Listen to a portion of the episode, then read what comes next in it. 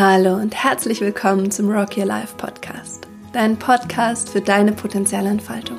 Ich bin Elisabeth und ich freue mich, dass du da bist und ich bin sehr dankbar dafür, dass du da bist. In der heutigen Folge geht es um Schönheit. Es geht darum, dich an deine eigene Schönheit zu erinnern und es geht um diesen Prozess von, was wir glauben, bestimmt das, was wir denken, bestimmt das, was wir fühlen, bestimmt, wie wir handeln und bestimmt auch zu einem gewissen Grad, welche Ereignisse in unserem Leben stattfinden. Und ich erzähle dir in dieser Podcast-Folge eine Geschichte aus meinem Leben. Und anhand dieser Geschichte können wir wahnsinnig gut erkennen, wie dieser Prozess von, ich glaube etwas zutiefst, ich akzeptiere etwas als meine Realitität und das eröffnet bestimmte Gedanken und Gefühlsfelder und diese bestimmten Gedanken und Gefühlsfelder lösen ein ganz bestimmtes Verhalten aus und ähm, ja, ermöglichen dann bestimmte Ereignisse aufzutauchen, auftauchen zu lassen und andere nicht. Also diese Geschichte hat sozusagen zwei Funktionen, nämlich einmal dich an deine Schönheit zu erinnern und zweitens ähm, nochmal zu erkennen, wie wie wir eigentlich durch unsere Wahrnehmung dieses Leben die ganze Zeit mitkreieren und dass wir an diesem Punkt der Wahrnehmung ganz leicht ansetzen können, weil wir ganz leicht verändern können, woran wir glauben. Und dann einfach eine ganz andere Geschichte aufmachen können. Aber ich will gar nicht so viel vorwegnehmen. Ich will dir diese Geschichte erzählen, die ist schon lange, lange her und die ist mir passiert. Da war ich 14 Jahre alt. Ich bin sehr spät in die Pubertät gekommen. Als ich 14 Jahre alt war, hatte ich noch kaum bis kein Meter Bewusstsein. Also ich habe nicht über mich nachgedacht. Ich habe nicht darüber nachgedacht, wie ich auf andere wirke oder wie ich aussehe oder ähm, wer ich wohl bin. Ich war einfach die Elisabeth. Ich war ganz verankert in diesem noch recht kindlichen Sein und habe mir einfach überhaupt keine Gedanken gemacht. Ich habe mich auch im Spiegel nicht wirklich erkannt. Das war mir total egal, wer da aus dem Spiegel rausguckt. Das hatte irgendwie überhaupt keine Relevanz für mich. Bis eines Tages etwas passiert ist. Ähm, ich war mit meiner Schulklasse im Musikinstrumentemuseum in Berlin. Und wir haben uns da verschiedene alte Instrumente angeschaut. Das war totlangweilig für mich. Und irgendwann hat sich um mich herum so eine Traube aus Mädchen gebildet. Und eines der Mädchen hat mit ihrem Finger auf mich gezeigt und hat angefangen zu lachen und zu kichern. Und vielleicht kennst du so, solche Momente aus deinem Leben, dass du dann höflich mitkicherst, aber eigentlich steigt dir innerlich schon die Hitze in den Kopf und dein Herz fängt an zu pochen und deine Hände fangen schon an zu schwitzen, weil du weißt, dass jetzt was passiert, was äußerst unangenehm für dich sein wird. Aber um dein Gesicht zu wahren, lächelst du und lachst du höflich mit und genau so habe ich das gemacht. Und dann hat das Mädchen zu mir gesagt, Elisabeth, wenn ich dich sehe, muss ich immer lachen. Du hast Segelohren, du hast eine Brille, du hast Sommersprossen, du hast Hasenzähne. Du bist so hässlich, dass ich immer lachen muss, wenn ich dich sehe. Und alle standen um mich herum, weiß vielleicht vier Mädchen oder fünf. Alle haben mich angeschaut und gelacht. Und ich habe das erste Mal in meinem Leben mir Gedanken darüber gemacht, wie ich wohl aussehe und wie ich auf andere wirke. Und mir ist ganz heiß geworden und kalt und die Tränen sind aufgestiegen. Und natürlich habe ich sie nicht zugelassen, sondern ich habe mitgelacht.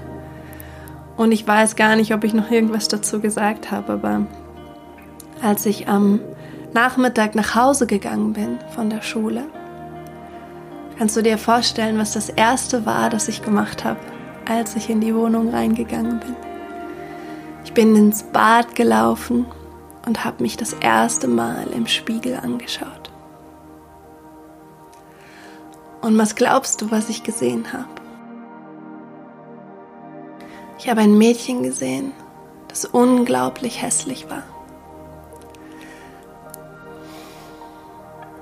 Mit einer Brille und Sommersprossen und Segelohren und Hasenzähne. Und so hässlich, dass die anderen einfach nur lachen können, wenn sie sie sehen. Und in diesem Moment ist dieser Glaubenssatz in mir entstanden, dass ich hässlich bin und dass wenn man hässlich ist, dass niemand einen mag, dass man nicht akzeptiert ist, dass man nicht dazugehört. Und an diesem Tag ist diese Metaebene in mir entstanden, dieses Nachdenken über mich. Wie wirke ich auf andere? Wie sehen mich andere? Wie, wie bewerten mich andere? Wie muss ich sein, damit ich dazugehöre? Die Pubertät ist losgegangen.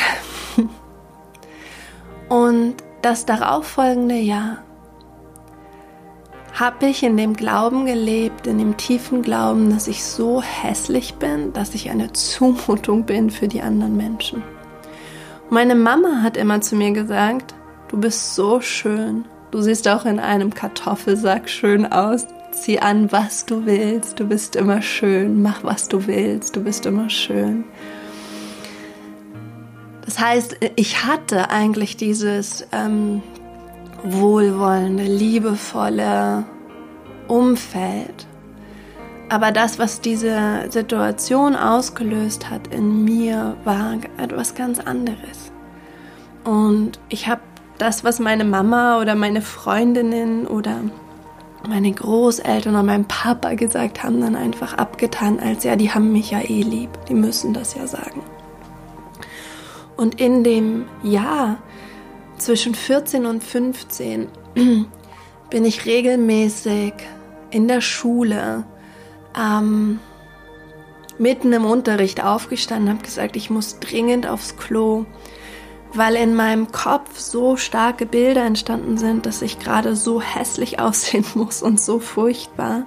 Ich war in einem unglaublichen Kopfkino, ausgelöst durch diese Situation und bin dann mitten im Unterricht, weiß das noch ganz genau, ähm, rausgerannt und zur Toilette gerannt und weil sagen in der Pause waren so viele andere Mädchen am Klo und dann konnte ich mich nicht inspizieren im Spiegel und gucken, wie schlimm es wirklich ist und ob es wirklich so schlimm ist, wie mein Kopf mir vorgaukelt.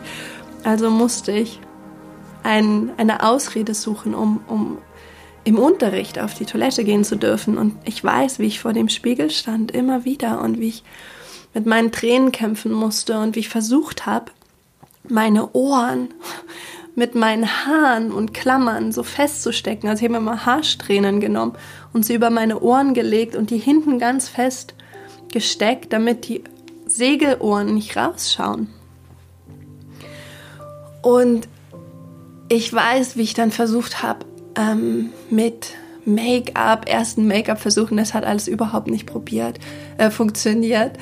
Ähm, ich weiß, wie ich, ich erinnere mich daran, wie wenn ich ähm, in der Stadt spazieren gegangen bin mit meinen Freundinnen oder meinen Eltern und ich habe mein Spiegelbild im Schaufenster von einem Laden reflektiert gesehen, wie ich mich erschrocken habe, weil ich so hässlich aussah, weil ich mich so schlimm fand. Ich erinnere mich, ich bin immer mit der U-Bahn in die Schule gefahren und erinnere mich, wie ich mich geschämt habe, wenn ich mir, wenn ich mein Gesicht in der in dem U-Bahn-Fenster, wenn man im Tunnel ist, dann reflektiert sich das Gesicht im, im, im U-Bahn-Fenster, das einem gegenüber ist. Wie ich mich geschämt habe, wenn ich mein Gesicht dort gesehen habe. Und ich erinnere mich auch, wie ich angefangen habe, mich mit allen Mädchen zu vergleichen und wie ich alle so schön fand. Die dichten Wimpern und die anliegenden Ohren und ähm, die geraden Zähne und die ebene Haut. Und ich habe angefangen Pickel zu bekommen. Und es war es war ähm, eine, eine Reise dieses Jahr. Ausgelöst durch diesen einen Gedanken, den ich geglaubt habe, dass ich so hässlich bin, dass andere lachen müssen, wenn sie mich sehen. Und ich bin mir 100%ig sicher, dass die Mädels überhaupt nicht noch eine Sekunde darüber nachgedacht haben, wie ich aussehe, aber ich habe ganz viel Zeit damit verbracht, darüber nachzudenken und mich zu verstecken vor den Spiegeln und den Schaufenstern. Und dann bin ich 15 geworden. Meine Mama, weiß ich noch genau, hat mir echt für die für mein Alter und so die damaligen Verhältnisse richtig viel Geld zum Shoppen gegeben. Und ich durfte ganz alleine zum Potsdamer Platz fahren und dort shoppen gehen. Ganz alleine, es war so großartig. Ich habe mich ganz hübsch gemacht. Ich habe mir eine schöne Schlaghose angezogen und eine gelbe Bluse und habe irgendwie mir die Haare zurecht gemacht und bin losgezogen und war shoppen. Es war großartig.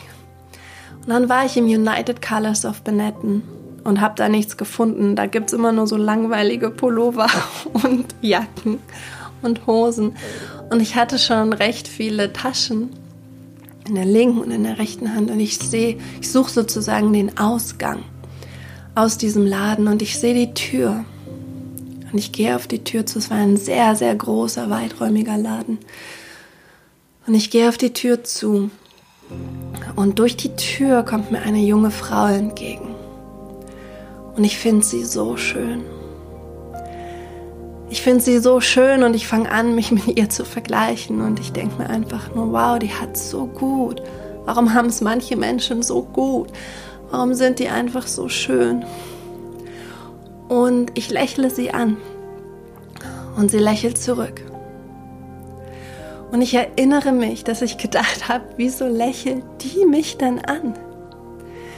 Ich bin ja überhaupt nicht ihre Liga. Warum lächelt die mich denn an? Und mein Grinsen wird breiter, weil ich mich so freue, dass sie lächelt. Und sie lächelt mich noch breiter an. Und wir gehen aufeinander zu und ich erinnere mich an den Moment, wo ich mich frage, warum weicht sie nicht aus? Und dann knallen wir gegeneinander. Die junge Frau und ich.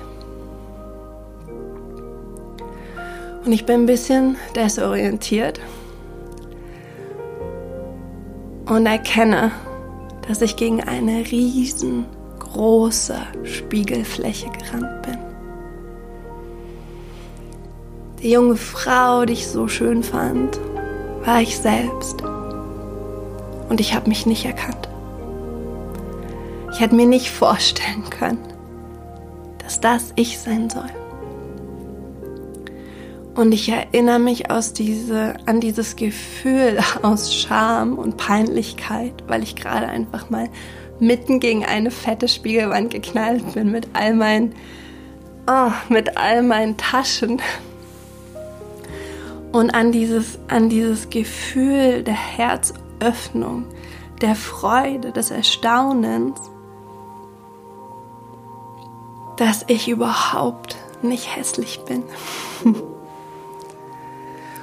Und diese Geschichte begleitet mich seit sie passiert ist, weil sie so eine wunderschöne und krasse Metapher dafür ist, wie oft wir uns nicht sehen, wie oft wir uns einfach nicht erkennen wie oft wir etwas über uns glauben, dass wir hässlich sind, dass wir dumm sind, dass wir naiv sind, dass wir planlos sind, dass wir orientierungslos sind, dass wir keine Ahnung haben, dass wir nicht gut genug sind, dass wir nicht liebenswürdig sind, dass wir hilflos sind, was immer.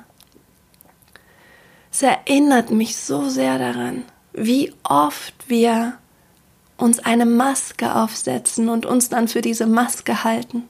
Wie oft wir uns eine Box bauen, die so klein ist, und dann stecken wir uns in diese Box hinein und glauben, dass das unser Handlungsspielraum ist. Und diese Geschichte soll dich daran erinnern, dass du so viel mehr bist und so viel schöner, als du glaubst, so viel kraftvoller, als du glaubst, so viel weiser und klüger und humorvoller und mitfühlender und geduldiger, als du glaubst.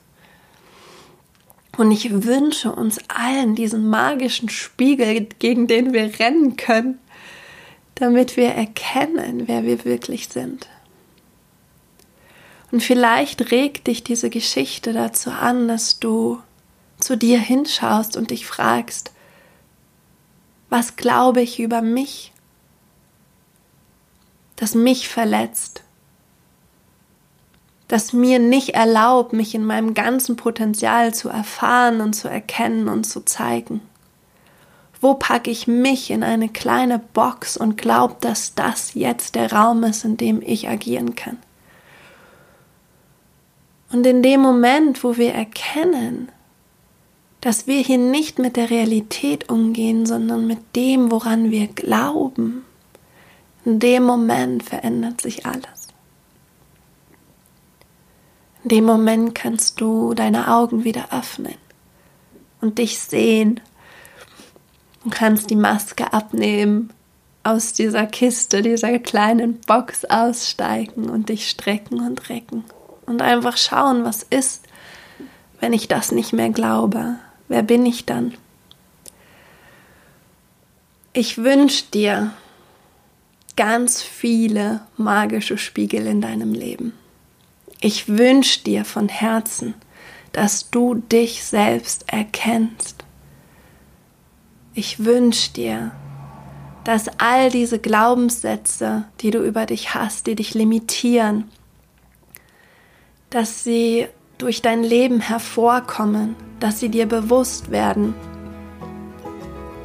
und dass du sie entlarven und loslassen kannst. Ich wünsche dir, dass du in diese Freiheit kommst, in diese Offenheit dir selbst gegenüber. Ja, und mir wünsche ich das auch. Und eine kleine Randnotiz am Ende dieser Folge. Ich habe diese Geschichte natürlich meiner jetzt zwölfjährigen Tochter erzählt. Meine Tochter hat mich mit großen Augen angeschaut und sie hat gesagt, Mensch, Mama, wie blöd warst du eigentlich, dass du denen das geglaubt hast. yes. Ihr Lieben, danke, dass ihr da seid. Ich hoffe, diese Folge hat dich inspiriert. Kopf hoch, Herz offen und Rock'n'Roll. Deine Elisabeth.